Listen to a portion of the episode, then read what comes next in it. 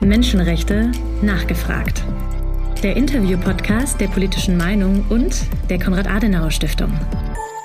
Heute mit Martin Frick, ich bin der Büroleiter des Global Office des Welternährungsprogramms WFP in Berlin, kümmere mich momentan auch um ein anderes Global Office, nämlich das in Brüssel. Bin also zuständig für die Europäische Union und für Deutschland, für die größte humanitäre Organisation der Welt mit 24.000 Mitarbeiterinnen und Mitarbeitern und einer Organisation, die, und das ist selten im UN-System, eben nicht nur humanitäre Hilfe macht, sondern auch Entwicklung und Resilienz. Ganz, ganz herzlichen Dank, Herr Dr. Frick, dass Sie aus Ihrem Büro in der Zimmerstraße in meinem Büro in der Konrad-Adenauer-Stiftung gekommen sind, um heute mit mir um das sehr wichtige Thema Ernährungssicherheit zu sprechen. Ich habe Sie vor einigen Wochen live erlebt bei einer öffentlichen Anhörung des Ausschusses für Menschenrechte des Deutschen Bundestages und da haben Sie ein sehr beeindruckendes Eingangsstatement gebracht. Ich zitiere Sie einmal, die drei Ks, Klimakrise, Konflikte, Kostenexplosion, sowie die wirtschaftlichen Folgen der Covid-19-Pandemie haben die Welt in eine historische Hungerkrise gestürzt. 349 Millionen Menschen in 79 Ländern hungern akut. Anstieg um 200 Millionen Menschen im Vergleich vor der Pandemie. Und dann haben sie noch ein Statement gemacht: Klimakrise, Kostenkrise, Angriffskrieg auf die Ukraine. Die Ursachen des Leids sind vielfältig, doch eng miteinander verknüpft. Hunger ist oft Symptom und Ursache zugleich. Das äh, Statement hat mich sehr beeindruckt und deshalb habe ich Sie für diesen Podcast heute angefragt. Was können Sie von Berlin aus dazu beitragen, um diese vernetzten Krisen anzugehen und den, vor allem den Hunger zu bekämpfen? Wir sind, wie ich eben gesagt habe, nicht nur die größte humanitäre Organisation der Welt, sondern wir sind auch der größte Partner der Bundesregierung in der humanitären Hilfe und ein sehr, sehr großer Partner in der Entwicklungszusammenarbeit. Ich bin im Prinzip im konstanten Dialog mit der Bundesregierung, die eben nicht nur ein sehr großer Geber ist, sondern auch ein sehr interessierter. Wir sitzen also oft zusammen, überlegen gemeinsam, wie man in wirklich ähm, verzwickten Situationen eben doch noch die Menschen Menschen erreichen kann, die am meisten unter Konflikten, unter Klimawandel, unter den Folgen der Covid-Krise leiden. Und das ist zum Teil schwierig und anspruchsvoll und deswegen bin ich hier in Berlin. Sie waren vorher schon für die Vereinten Nationen in anderer Mission tätig und zwar eher mit Blick auf die Klimadiskussion. Was verbindet beide Themen? Also für mich ging es los mit der Klimaagenda 2007. Ich war damals unter der deutschen EU-Präsidentschaft der europäische Chefverhandler für den Menschenrechtsrat und habe daran gearbeitet, ihm im Prinzip seine Statuten zu geben. In diesem ersten Jahr wurde aber auch inhaltlich gearbeitet vorbereitet. Da wurden auch Resolutionen verabschiedet und darunter eine mit dem Titel Klimawandel und Menschenrechte. Und ich war damals vollkommen unbeleckt und dachte, was hat das miteinander zu tun? Und habe mich dann mit den Kollegen aus der Vertretung der Malediven, die das damals eingereicht haben, informiert. Und das war für mich so ein Augenöffner-Moment, dass eben Klimawandel nicht nur, wie man das damals gesehen hat, etwas ist, was den kleinen Eisbär im Polar angeht, sondern dass das eine Menschheitsfrage ist, die immer bedrohlicher wird.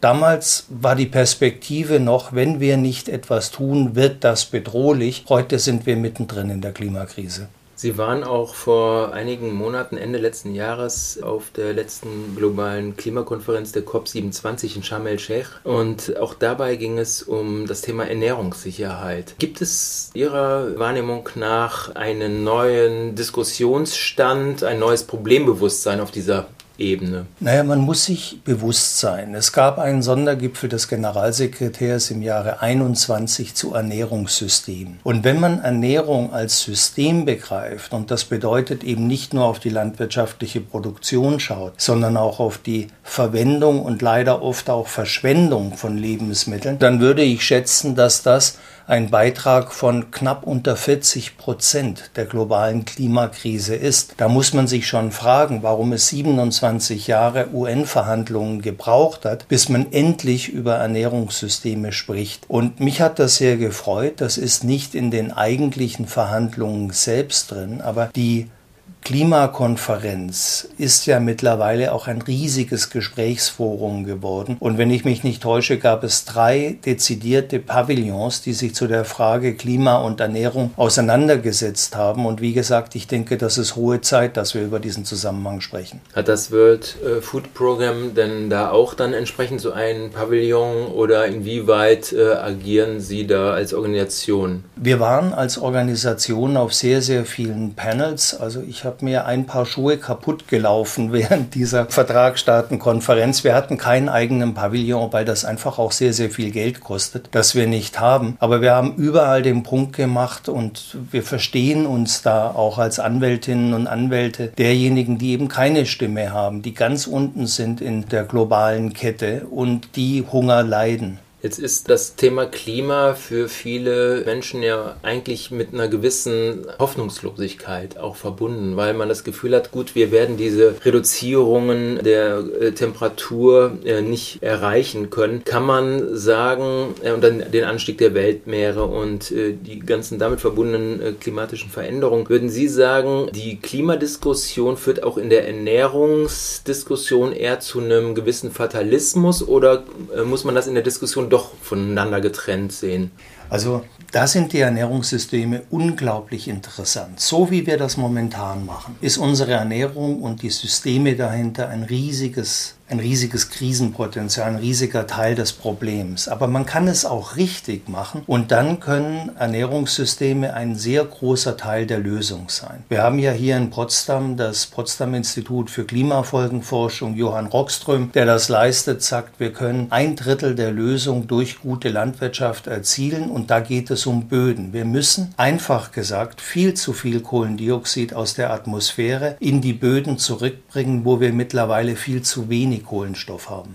Wir haben schon, oder ich habe sie vorhin schon zitiert mit den drei Ks. Und ein K, was ich sehr spannend finde, weil es eigentlich auch zu meiner Lebensrealität alltäglich beim Einkauf gehört, ist das Thema Kostenexplosion. Und wir hatten vor wenigen Tagen online die Diskussion, darf eine Salatgurke bei Edeka 3,29 Euro kosten? Das ist wirklich eine gute Frage. Ich glaube, niemand wird gezwungen bei uns eine Salatgurke für diesen Preis zu kaufen, aber viele Leute sind betroffen von den steigenden Lebensmittelpreisen seit einem Jahr. Was hat das für eine Bedeutung für Ihre Arbeit in Berlin, dass die Diskussion heute ganz anders geführt wird, was die Lebensmittelpreise angeht, als noch vor einem Jahr?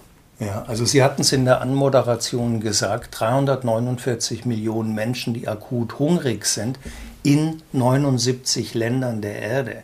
79, ja. Da sind wir so bei ungefähr 40 Prozent der UN-Mitgliedschaft. Das ist also nicht mehr so wie aus den 80er Jahren bekannt, dass es in Äthiopien ein Problem gibt oder in Somalia. Das ist ein weltweites Problem. Und das kommt in erster Linie tatsächlich von den explodierten Preisen. Das hat nun zwei Ursachen. Das eine ist, dass die Preise an den Weltmärkten hochgegangen sind. Das zweite ist aber, dass ganz viele Währungen der Welt gegenüber dem US-Dollar stark an Wert verloren haben. Und dann sind sie doppelt bestraft. Denn erst muss man die Landeswährung in Dollar tauschen, was teuer ist, um dann für teure Dollars auch noch hohe Weltmarktpreise zu bezahlen. Und das ist etwas, was uns momentan ungeheuer zu schaffen macht. In Deutschland ist das ein Problem. Ich will das gar nicht kleinreden. Wir haben auch viele Haushalte, die kämpfen mit diesen hohen Lebensmittelpreisen. Aber in vielen Ländern, in denen wir arbeiten, ist das existenziell. Ich mache mal ein Beispiel aus dem Libanon. Für dieselbe Summe libanesische Pfund, mit denen Sie 2019 zwei Liter Speiseöl kaufen konnten, bekommen Sie heute einen Esslöffel. Da ist die Inflation so davon galoppiert und da haben wir Situationen, wo Menschen 60, 70 Prozent und mehr ihres gesamten Einkommens für Grundnahrungsmittel ausgeben müssen. Also keine Rede von Eiern oder Milch oder frischem Gemüse oder Fleisch, nur für Getreide, Lebensmittel, Öl, während wir in Deutschland ungefähr bei 12,5 Prozent sind. Wir hatten eben auch eine sehr lange Zeit, in dem Lebensmittel geradezu lachhaft günstig waren. Hat eigentlich diese lachhaft günstige Preisentwicklung oder Preisgestaltung im Lebensmitteleinzelhandel in Deutschland auch einen gewissen äh, negativen Effekt eventuell auf die Ernährungssicherheit in den zum Teil auch Erzeugerstaaten für unsere Lebensmittel? Ja, absolut. Also eines der Kernthemen, das wir in diesem Ernährungs Gipfel hatten, der 2021 im September in New York stattfand, war eine Vollkostenrechnung durchzuführen. Klingt jetzt abstrakt, aber wir haben im Prinzip gesagt, billige Lebensmittel sind nicht billig, weil sie versteckte Kosten mit sich bringen, die oft ignoriert werden. Die Umweltkosten sind offensichtlich, also das Kaputtmachen von Böden, das Verseuchen von Grundwasser oder auch die Klimaauswirkung. Aber es ist noch viel direkter. Wir haben ja geradezu eine Pandemie des Übergewichts. Wir haben eine Milliarde Menschen weltweit, die viel zu dick sind. Und paradoxerweise ist auch dieses Übergewicht eine Form der Mangelernährung. Denn die einzige Möglichkeit, die unser Körper hat, uns zu sagen, dass etwas fehlt, ist Hunger. Und Menschen, die sich jetzt nur von leeren leeren Kalorien ernähren, also Weißbrot oder Kartoffeln ausschließlich, hören nicht auf, das zu essen, werden immer dicker, während eigentlich was fehlt, sind Mineralien, Nährstoffe und so weiter. Das ist der eine Aspekt. Und der zweite Aspekt ist natürlich, dass reichere Länder dazu neigen, mehr tierisches Protein zu verzehren. Und da konkurrieren wir dann am Weltmarkt oft mit Ländern, die Grundnahrungsmittel für die Menschen einkaufen müssen. Wir kaufen es für die Tiere ein, aber wir können mehr Preise dafür bezahlen. Muss aber an dieser Stelle auch ganz klar sagen, also ich bin weder Vegetarier noch Veganer. Was ich hier sage ist, wir brauchen da einen bewussten Umgang mit tierischen Proteinen. Es muss nicht jede Zwischenmahlzeit tierischen Ursprungs sein und wir müssen eben auch genau hinschauen, wie diese Tiere gehalten werden und wie sie ernährt werden. Es macht einen Unterschied, ob die Kuh auf der der Weide steht und Gras frisst oder ob sie im Stall steht und von importierten Soja gefüttert wird. Ist es auch ein Thema für Ihre Organisation?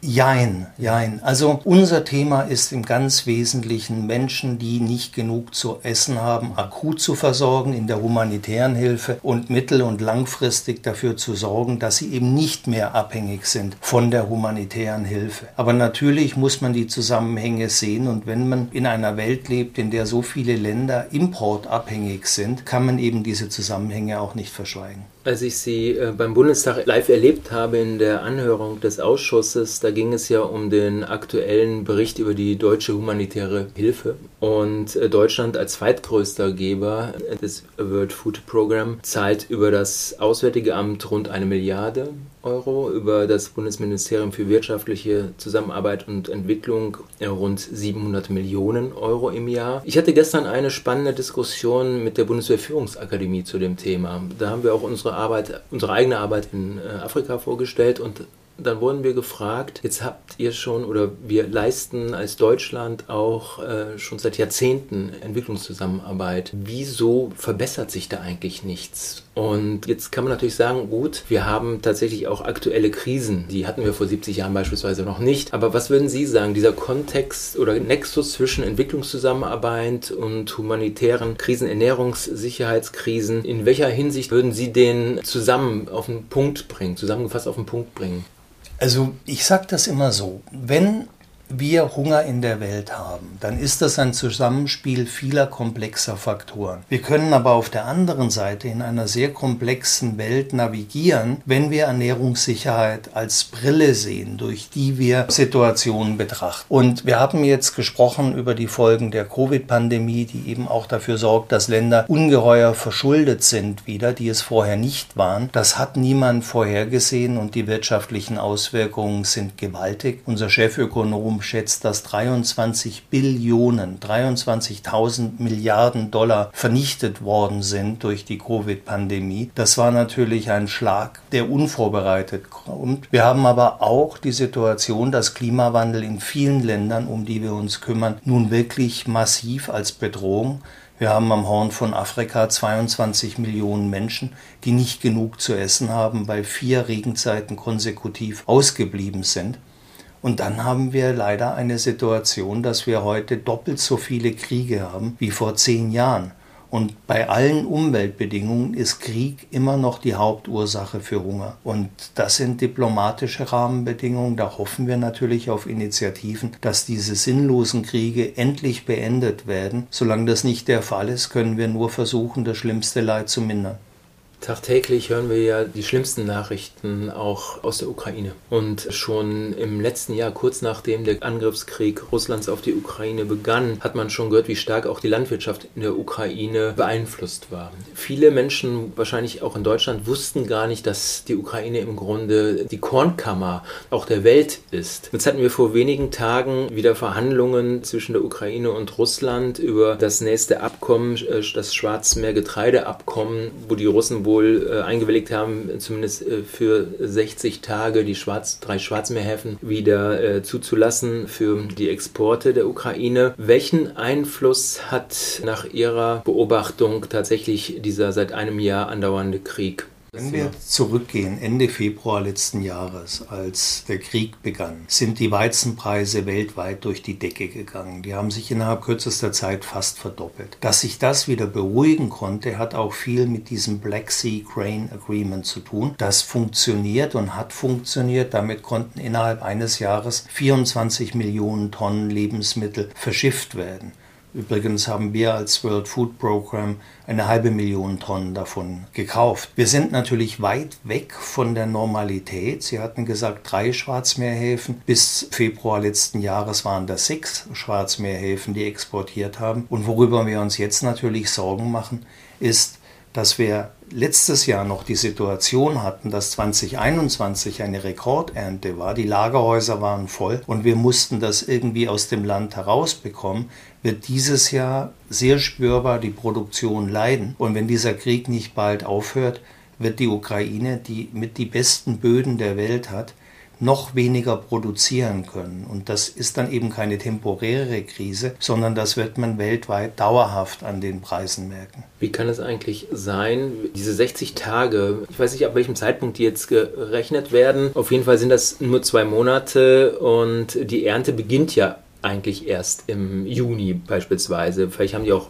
mehr als eine Ernte, die dann entsprechend äh, betroffen ist. Aber auf jeden Fall ist das noch nicht abgedeckt durch diese neue Vereinbarung, die gesamte Erntezeit. Warum ist es so, dass die Russen sich äh, unter dem Druck der internationalen Gemeinschaft nicht zu den eigentlich ausgehandelten oder vereinbarten 120 Tagen wieder darauf verständigt haben, sondern dass sie jetzt noch mehr Druck ausüben und Gegenleistungen verlangen, die natürlich auch mit dem Sanktionen Sanktionsdruck, der auf Russland äh, ausgeübt wird, zu tun hat. Die wollen entsprechend da natürlich auch Lockerungen erzielen. Aber viele Länder sind ja darauf tatsächlich darauf angewiesen, die mit Russland, sagen wir mal, gut stehen, die den Angriffskrieg bis heute nicht verurteilt haben. Und trotzdem ist dieser Druck auf Russland anscheinend nicht groß genug. Wie erklären Sie sich, dass das in dieser aktuellen Krise immer noch ein großer Teil der Weltgemeinschaft äh, mehr oder weniger an der Seite Russland steht, obwohl Russland ursächlich mitverantwortlich ist aufgrund des Krieges für die schlimme Situation? Also die Verhandlungen sind noch offen.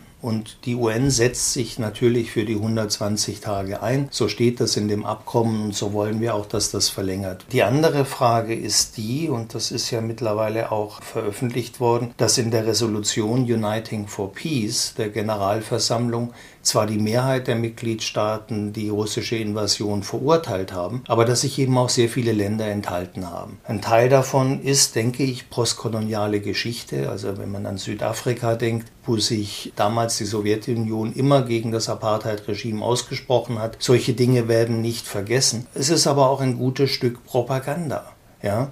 Und da herrscht momentan ein Kampf der Narrative, würde ich sagen, zwischen der russischen Version, es sind die Sanktionen, die die Nahrungsmittelknappheit verursacht haben, wo ich klar sagen muss, das stimmt nicht. Und eben den Tatsachen, dass ein Angriffskrieg gegen den fünftgrößten Lebensmittelexporteur der Welt selbstverständlich Schockwellen in der Welt auslösen wird. Aber das ist tatsächlich hochpolitisch, diese Einstellung der afrikanischen Ländern zu sehen und möglicherweise zum Überdenken zu bringen und das ist auch etwas, was wir als World Food Program sehr klar kommunizieren, wo denn das Geld herkommt, mit dem wir vor Ort helfen können. Wir haben ja ganz am Anfang äh, des russischen Angriffskrieges auch schon äh, ganz schlimme Bilder gesehen, wo die Ernte verbrannt wurde, wo Felder äh, vernichtet wurden, äh, wo äh, sogar Landwirte in ihren Traktoren erschossen wurden. Wir sprechen heute auch über die Frage, wie gehen wir mit der Thematik der Kriegsverbrechen um? Soll es ein Sondertribunal geben? Wie sehen Sie das mit Blick auf das Thema Ernährungssicherheit und dass Russland bewusst sozusagen den Hunger auch als Kriegswaffe benutzt? Also ich hatte gesagt, wir hatten letztes Jahr im Prinzip übervolle Lagerhäuser und die Situation, dass wir die Lebensmittel aus dem Land bringen mussten. Wir haben heute eine ganz andere Situation. 26 Prozent der landwirtschaftlichen Anbaufläche der Ukraine ist entweder vermint oder durch nicht explodierte Munition verseucht. Das ist lebensgefährlich, da zu versuchen, Landwirtschaft zu machen. Ich habe gerade einen Kollegen aus der Ukraine da, der mir erzählt hat, da gibt es Bauern, die mit den bloßen Händen Minen versuchen zu räumen. Das ist natürlich einleuchtend, wie lebensgefährlich das ist. Dann muss man natürlich sehen, dass dieses Land auch hohe Verluste hat, als über sechs Millionen Menschen geflohen sind. Das heißt, es fehlt Arbeitskraft in der Landwirtschaft und auch Betriebsstoffe, Diesel sind knapp geworden. Zum Teil sind Traktoren zerstört worden, zum Teil ist in den besetzten Gebieten landwirtschaftliches Material auch gestohlen worden. Das heißt, wir werden in diesem Jahr schon eine deutlich geringere Produktion sehen, was für die Welt natürlich sehr schwierig ist. Aber man darf auch nicht vergessen, dass die Ukraine ja als landwirtschaftlicher Produzent sehr stark von den Exporten abhängig ist. Es ist also auch eine Schwächung der ukrainischen Volkswirtschaft. Der Deutsche Bundestag hat jetzt auch in, diesem Jahr den Holodomor genannten Völkermord in der Ukraine, der vor genau 100 Jahren stattfand, äh, wo die Ukrainer sozusagen auch in den massiven Hungertod getrieben wurden, zu Millionen, auch als Völkermord anerkannt. Das ist so das historische Bewusstsein, was sich jetzt auch in Europa immer stärker macht, dass die Ukraine immer einen sehr schweren Stand hatte, auch in den letzten Jahrzehnten. Ähm, wie sehen Sie diese Auseinandersetzung, die ja auch sehr viel von propagandistischer Seite russisch, äh, von russischer Propaganda geprägt wird. Das ist kein unabhängiges Land. Äh, wie sehen Sie diesen Konflikt? Weil das ist ja kein Konflikt, der jetzt kurzfristig zu lösen ist, sondern da geht es um, sagen wir, 100 Jahre alte historische Perspektiven und einen notwendigen Perspektivwechsel. Ja, also ich glaube, die Ukraine hat sehr eindrücklich gezeigt, dass sie ein souveränes Land sind und dass auch der Bevölkerung an der Souveränität liegt. Also die Wahrnehmung, dass man dann also nur zu gerne wieder Teil sozusagen des russischen Imperiums wird, die ist ja nun klar widerlegt. Was mir größte Sorge macht, ist, dass natürlich solche brutalen Kriege, und das wissen wir als Deutsche wahrscheinlich besser als alle anderen, ja Generationen brauchen zu heilen, dass da Verwerfungslinien aufgemacht werden, die in einer Generation kaum zu heilen sind. Wenn man sich vorstellt, wie viel Leid in der ukrainischen Zivilbevölkerung angerichtet worden ist, aber auch wie viele tausend junge russische Männer ihr Leben verloren haben, dann ist das etwas, was uns leider über lange Zeit beschäftigen wird und das im Herzen Europas, das ist schon entsetzlich. Sie hatten gerade schon das Thema der Böden angesprochen. 26 Prozent in der Ukraine vermint. Ich finde, das ist eine gute Überleitung zum generellen Thema der Böden. Wir sprechen seit vielen, vielen Jahren auch von Wüstenbildung beispielsweise. Und da, wo äh, einmal fruchtbares Land war, da entstehen immer mehr Wüsten, wo kein Halm mehr wächst. Wie setzt sich das World Food Program mit dieser äh, großen Thematik auseinander? Also zunächst einmal ist, glaube ich, sind Böden das am meisten unterschätzte Thema weltweit. Also mal platt gesagt, der Unterschied zwischen Mars und der Erde ist, dass wir Böden haben, weil die binden Kohlenstoff aus dem Boden. Das ist ein Ökosystem, das mehr Biodiversität beherbergt als jedes andere auf der Welt. Und es ist schlicht und einfach die Grundlage unserer Zivilisation. Ohne Böden gäbe es keine Ernährung, gäbe es keine funktionierenden Wasserhaushalte und gibt es auch ganz sicher kein sicheres Klima. Und dennoch haben wir über Jahrzehnte über Klima zum Beispiel gesprochen, nur in der Funktion, wir brauchen erneuerbare Energie. Selbstverständlich brauchen wir die, denn das Verbrennen fossiler Energie ist ja die Ursache für Klimawandel. Wir sind aber längst an dem Punkt, wo wir auch ein Klimainteresse haben, wirklich Millionen von Tonnen Kohlendioxid wieder aus der Atmosphäre herauszubekommen. Und das bedeutet, dass es letztlich in den Böden landen muss. Was ich so faszinierend finde, ist, wir haben ein Projekt mit dem Bundesministerium für wirtschaftliche Zusammenarbeit im Sahel, wo wir mit aller einfachsten Methoden und überwiegend mit Frauen, die da die Landwirtschaft betreiben, Land wiederherstellen. Und das funktioniert so, dass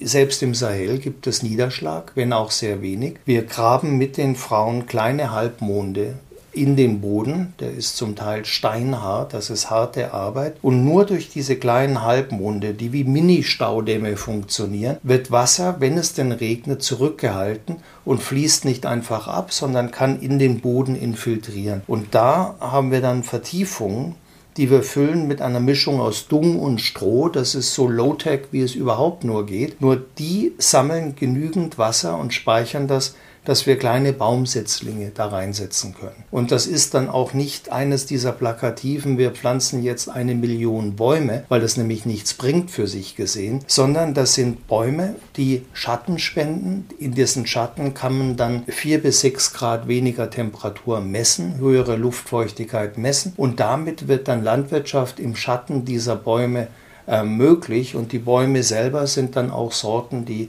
Obst tragen oder die Nüsse tragen, die eben den Bäuerinnen auch Einkommen erzielen. Und der Erfolg davon, das können Sie vom Satelliten aus sehen. Wir haben da eindrückliche Satellitenbilder 2018, eindeutig Wüste. 2023 ist es da grün und es gibt sogar wieder Bäche und es werden Lebensmittel angebaut. Und das ist für mich eigentlich die beste Lösung, die wir haben, weil sie auf geradezu wunderbare Weise Armutsbekämpfung, Hungerbekämpfung und Klima zusammenbekommen. Sie hatten gerade schon, als wir über die Ukraine gesprochen haben und die Schwarzmeergetreideabkommen äh, des letzten Jahres berichtet, dass von den 24 Millionen Tonnen Getreide, die da durch diese Abkommen auf den Weltmarkt gekommen sind, ungefähr eine halbe Million Tonnen durch das World Food Programm aufgekauft und entsprechend verteilt wurden. In was für einem Verhältnis steht diese Art von Nahrungsmittelhilfe zu dem äh, Projektbeispiel, was Sie gerade genannt haben? Also welche Bedeutung, welche Rolle hat äh, das Aufkaufen von Getreide, um die Hungernden vor dem Hunger zu äh, schützen, im Vergleich zu solchen eher langfristigen Projekten, ja. wo es darum geht, wieder Wüsten urbar zu machen. Also die ikonischen Bilder, die man mit dem World Food Program verbindet, sind weiße Flugzeuge, die mit Fallschirm Lebensmittelpakete abwerfen. Das ist die allerletzte Möglichkeit, die wir haben, wenn alles andere gescheitert ist. Wir versuchen aber so weit wie möglich die Menschen wieder auf eigene Beine zu stellen. In humanitären Situationen bedeutet das sehr oft, dass wir gar nicht mehr Lebensmittelhilfe physisch leisten, sondern dass wir die Menschen mit Bargeldtransfers unterstützen. Und eines der wirklich hoffnungsvollen Entwicklungen der letzten Jahre ist, dass selbst die Ärmsten der Armen irgendwo zumindest jemanden kennen mit einem Mobiltelefon. Und mit Blockchain und Mobile Banking können wir einer Frau, die mehrere Kinder hat, eine bestimmte Summe direkt auf das Handy übertragen. Damit können die Menschen auf dem Markt einkaufen. Das gibt auf der einen Seite Würde, denn es ist einfach schöner, Kundin zu sein als Empfängerin von Lebensmittelhilfe. Es ist aber auch enorm wichtig, weil wir dann lokale Märkte stärken, Nachfrage für lokale Produktion schaffen und das, was an Infrastruktur da ist, fördern. Ja? Und dann ist natürlich der dritte Punkt, dass wir mit solchen Projekten wie in Sahel verhindern wollen, dass die Menschen im nächsten Jahr wieder humanitäre Hilfe benötigen, um zu überleben. Und wir haben jetzt gerade eine Auswertung gemacht in diesem Sahel-Projekt, das ich eben geschildert habe haben wir nun, obwohl wir eine globale Lebensmittelkrise haben, 500.000 Menschen, die eben nicht für die humanitäre Hilfe anstehen mussten, sondern die jetzt selbst durch die Krisenzeit kommen. Sie haben diese Stärkung der lokalen Märkte angesprochen. Ich finde das Thema sehr spannend, weil wir natürlich auch eine Exportnation sind und auch die Europäische Union sehr viel exportiert. Wie sehen Sie da unsere Glaubwürdigkeit, wenn wir Lebensmittel exportieren? Zerstören wir zum Teil durch unsere, sagen wir mal, effizienteren Anbaumethoden, zerstören wir oder durch bestimmte Produkte, die wir dann pushen über unsere großen Lebensmittelkonzerne, zerstören wir zum Teil auch diese lokalen Märkte?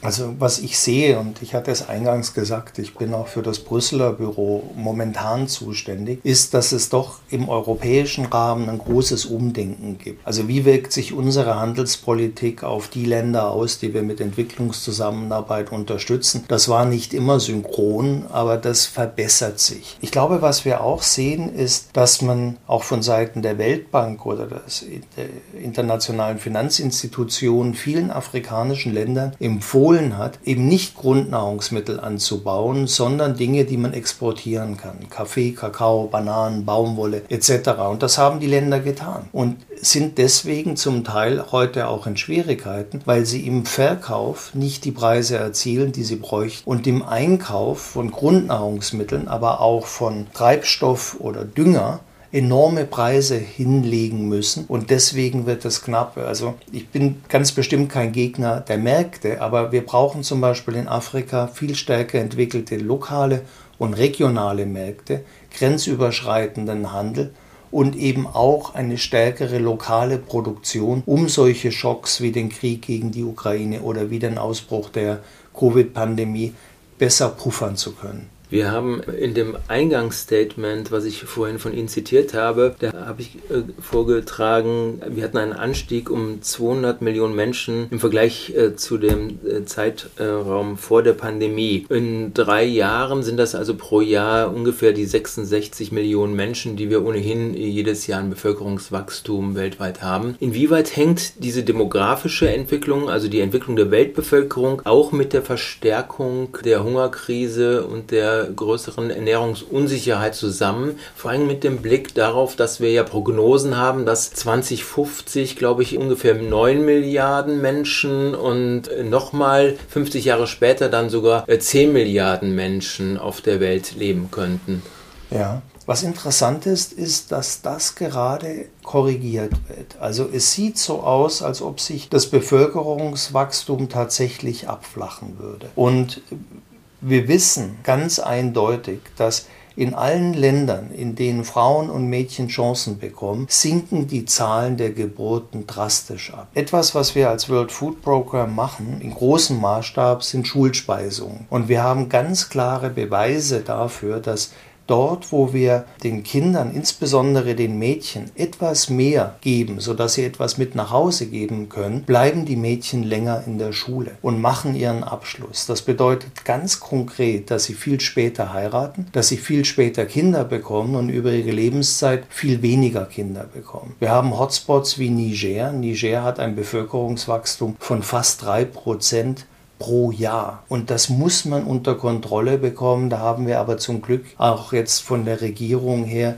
das Bewusstsein, dass man das adressieren muss und interessanterweise, das war auch für mich eine Lernerfahrung, sind diese Schulspeiseprogramme tatsächlich auch etwas, was bevölkerungspolitisch wirkt. Wird das denn auch von dem World Food Programm mit den internationalen Partnern, auch mit den Empfängern von Nahrungsmittelhilfe, wird das äh, demografische Element des Bevölkerungswachstumsthema angesprochen oder ist man da sensibel? Also das ist ein hochsensibles Thema. Ja? Aber natürlich sprechen wir die Förderung von Frauen ganz gezielt an. Und wie gesagt, das ist das funktionierendste und auch eigentlich das einzige menschlich angemessene Mittel, Bevölkerungswachstum zu bremsen, ist eben positiv bei der Bildung und bei der Unterstützung von Frauen und Mädchen anzusetzen. Wir haben ja furchtbare Beispiele aus China gesehen für Bevölkerungsentwicklung. Also das ist indiskutabel. Wir haben 2030 uns Ziele gesetzt und zwar die Nachhaltigkeitsziele. Das Nachhaltigkeitsziel 2 äh, lautet im Grunde, dass Hunger abgeschafft ist. Das sind jetzt von heute an betrachtet noch sieben Jahre, knapp sieben Jahre. Was ist Ihre Perspektive auf, auf diese doch sehr ambitionierten Ziele, die sich die Weltgemeinschaft diesbezüglich gegeben hatte? Glauben Sie, dass es überhaupt zumindest ermutigende Schritte noch geben kann in den nächsten sieben Jahren, dass wir 2030 nicht in dieser Frage, was Ernährungssicherheit Sicherheit angeht, noch mit leeren Händen dastehen, beziehungsweise noch katastrophaler, als es heute der Fall ist? Also ich bin hoffnungsloser Optimist. Und wir haben eigentlich immer gesagt, SDG 2 ist das lösbarste Menschheitsproblem überhaupt. Ja? Wenn man sich das als System anschaut, dann ist natürlich das Erste, was wir brauchen, ein Ende der Kriege. Soweit das irgendwo geht. Ja, und da müssen wir ansetzen. Aber wo ich viel Hoffnung habe, ist, dass wir diese Themen nicht in Isolation begreifen, sondern im Zusammenhang. Dass wir also Ernährung und Gesundheit hängt unmittelbar zusammen und wird doch isoliert gesehen. Und Ernährung und Klima hängt auch unmittelbar zusammen. Und ich glaube, wenn wir im Ansatz ganz anders vorgehen und uns die ärmsten Menschen der Welt, ungefähr eine Milliarde Menschen, mit anderen Vorzeichen anschauen, nämlich als Menschen, die ihr Land wiederherstellen können, die ein ökologisches Gleichgewicht wieder aufbauen können, die Millionen Tonnen Kohlendioxid auch wieder in den Boden bringen können, schaffen wir tatsächlich Voraussetzungen nicht nur für eine fairere Welt, in der Menschen auch wenn sie nicht den Vorteil hatten, in reichen Ländern geboren zu sein, genügend zum Essen haben können, sondern eben auch eine kollektive Lösung der Klimakrise, die uns existenziell bedroht. Man muss es so sagen. Also es wird ja nun viel gestritten um Klimawandel und die richtigen Maßnahmen und ob jetzt bestimmte Menschen übertreiben oder nicht. Aber wir dürfen nicht vergessen, dass das nicht ein politisches Thema ist, sondern der Rahmen für alle politischen Themen. Denn wenn uns die Lebensgrundlagen weg rutschen, dann ist die ganze Diskussion umsonst. Vielleicht eine abschließende Frage, die direkt daran anknüpft. Die Afrikanische Union hatte sich äh, bereits für das Jahr 2025, also in knapp zwei Jahren, das Ziel gesetzt, äh, den Hunger und die Ernährungsunsicherheit auf dem afrikanischen Kontinent zu eliminieren. Das sieht nicht gut aus. Es gibt aber auch eine Agenda 2063, das heißt, in 40 Jahren möchte man auch stärker den afrikanischen Kontinent positionieren, weltweit betrachtet. Welche Perspektive bietet das, um das Thema Thema auch für das World Food Programm in der Zusammenarbeit mit der Afrikanischen Union auf die Agenda zu setzen, um tatsächlich in diesen vier Jahrzehnten, die Afrika noch bleiben bis 2063, um da zumindest die Situation so weit zu verbessern, dass es diese katastrophalen Entwicklungen im Bereich der Ernährung dort dann nicht mehr geben wird. Eines ist ganz klar, das kann das Problem kann nicht allein durch westliche Solidarität gelöst werden. Sonst gehen uns die Summen durch die Decke und das kann kein Haushalt der Welt aufbringen. Wir brauchen also Partnerschaften mit den globalen Süden. Die Afrikanische Union hat sich vor einigen Jahren in der Malabo Erklärung selbst verpflichtet, 10% des Bruttosozialprodukts in die Ernährungssicherheit zu investieren. Das ist bislang nicht passiert. Das muss angemahnt werden, das muss passieren. Wir können es auch nicht mehr hinnehmen, dass in manchen Ländern Frauen immer noch kein Land besitzen dürfen. Wenn sie also eine Familie haben und der Vater stirbt, dann ist das Erbe unsicher. Und man kann natürlich von niemandem erwarten, sich jetzt zu engagieren für ein Stück Land, von dem man gar nicht weiß, wem es gehört dann glaube ich, müssen wir viel, viel stärker lokale Märkte entwickeln. Was zum Beispiel in Afrika ganz oft fehlt, ist einfachste Lebensmittelverarbeitung. Wir haben im Südsudan Mangos, die auf dem Feld verrotten, weil die Straße in die Hauptstadt kaputt ist. Wir haben fehlende Kühlketten. Also wenn Sie in einen deutschen Supermarkt gehen, ist ungefähr ein Drittel des Angebots ist in der Kühltruhe. Das existiert nicht. Braucht man aber, wenn man Milch, Eier, Fleisch und so weiter an die Familien bringen will. Und wir brauchen natürlich auch ein Bewusstsein, dass nach wie vor in Subsahara-Afrika 80 Prozent der Lebensmittel kleinbäuerlich erzeugt werden. Also müssen wir da ansetzen und Kleinbäuerinnen und Kleinbauern stärken, lokal zu produzieren. Und was man auch tun kann und tun muss, ist wieder viel stärker diversifizieren. Wir sind so abhängig geworden von Mais, von Weizen, von Reis, was nicht nur ungesund ist im Punkto Verwundbarkeit von Krisen, sondern auch physisch ungesund und oft auch umweltmäßig nicht angepasst. Also wir fördern dann auch wieder Anbau traditioneller Sorten. Das wieder Hirse angebaut wird in Westafrika oder Maniok, weil diese Sorten mit der Hitze, mit weniger Regenfall besser umgehen können und eben auch lange vernachlässigt worden sind. Also diversifizieren, Lebensmittelverluste durch mangelnde Verarbeitung ausgleichen, Märkte herstellen und auch die politischen Rahmenbedingungen. Das bedeutet, um Kleinstbäuerinnen und Bauern eine Stimme zu geben, sie ernst zu nehmen, Frauen zu stärken, Frauenrechte zu stärken. Da kann auf Dauer sehr, sehr viel passieren und es besteht kein Grund, dass Afrika hungern muss, wenn das umgesetzt wird. Welche Entwicklungen sehen Sie für das World Food Programm, vor allem was die internationale Unterstützung dieses Programms angeht, vor dem Hintergrund dieser geschilderten Herausforderungen? Ich glaube, dass der Bereich wo wir die Grundlagen für Ernährungssicherheit schaffen, ist momentan weniger als ein Viertel unserer Finanzierung. Der Löwenanteil geht leider in das Lösen humanitärer Krisen. Und ich sage leider nicht, weil ich bereue, dass wir da viel Geld bekommen, sondern weil die Bedarfe so hoch sind. Ich hoffe, dass wir langfristig mehr Aufmerksamkeit erzeugen können für die Programme, die Ernährungssicherheit von Grund auf herstellen und auch stärker kommunizieren können, wie enorm klimarelevant das ist und wie sehr das auch relevant ist für Sicherheit und Stabilität, was uns ja gerade im Sahel unmittelbar angeht als europäischer Nachbarkontinent. Herr Frick, ich danke Ihnen sehr für das sehr spannende Gespräch. Danke Ihnen. Die politische Meinung. Neutral geht gar nicht. Ein Audiopodcast der Konrad-Adenauer-Stiftung.